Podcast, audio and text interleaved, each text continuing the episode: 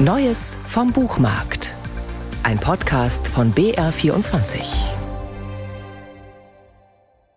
Zum Beispiel der Mann am Flughafen. Immer wieder zieht es ihn zum Gepäckkarussell, wo er dann mit der größten Selbstverständlichkeit nach einem Koffer greift und mit diesem rasch zum Ausgang geht. Nur, dass es sich bei dem ergriffenen Gepäckstück niemals um seinen eigenen Koffer handelt. Im Hotel, wo er stets ein Zimmer gebucht hat, öffnet er dann den Koffer, betrachtet den Inhalt, zieht etwas heraus, ein Kleidungsstück, eine Zahnbürste, und stellt sich vor, wie es wäre, die Person zu sein, die den Koffer gepackt hat. Ich ahne schon, es wird nicht leicht zu erklären sein. Die Kräfte, die wirken, sind sowohl übermächtig als auch flüchtig. Sie kommen und gehen. Wetter, Geld, Flugzeuge. Beinahe unmöglich, dies anderen verständlich zu machen.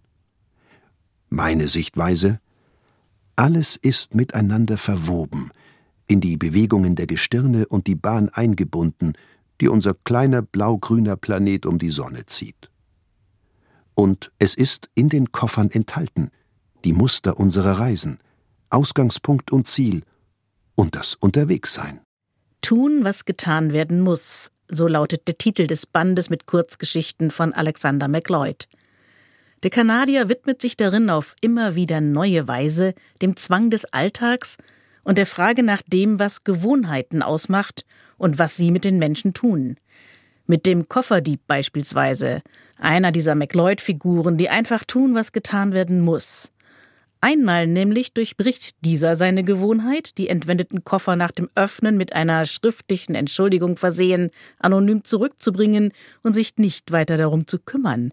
Einmal will er wissen, wem der Koffer und dessen ihn irritierender Inhalt gehört. Doch der Bruch mit der Routine wird für ihn zu einem Bruch mit sich selbst. Das Faszinierende an den Kurzgeschichten von Alexander MacLeod ist, dass es ihm gelingt, für jede einzelne von ihnen eine ganz eigene, der Geschichte gemäße Sprache zu finden. So wird jede zu einer Welt für sich.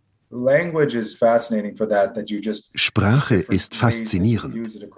Allein die unterschiedliche Art, sie je nach Genre zu nutzen, erzeugt so grundsätzlich verschiedene Ergebnisse.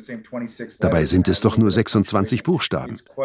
Als Lehrer für Literatur habe ich sehr viel Zeit damit verbracht, zu analysieren, wie eine klassische Kurzgeschichte zusammengesetzt ist. Das, woraus sich eine gelungene Kurzgeschichte zusammensetzt, ist neben der ihr eigenen, konsequent entwickelten Sprache die eng geführte dichte Dramaturgie. Wie in der Geschichte der Familie, die ein Haustier anschafft, ein Kaninchen.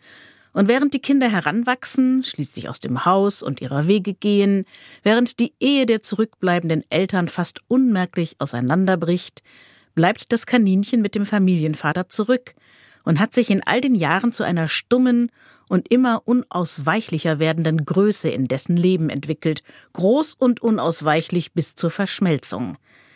Das alles, dieses ganze Leben, erzählt Alexander MacLeod auf wenigen, sehr dichten Seiten. Viele meiner Lyrikerfreunde verstehen sehr gut, wie unglaublich die Kunst der Verdichtung ist. Sie löst Explosionen aus. Je dichter du etwas packst, desto explosiver wird es. Tun, was getan werden muss. Die Sammlung von acht explosiven Kurzgeschichten des kanadischen Schriftstellers Alexander MacLeod, ins Deutsche übersetzt von Henning Ahrens, ist jetzt bei Luchterhand erschienen.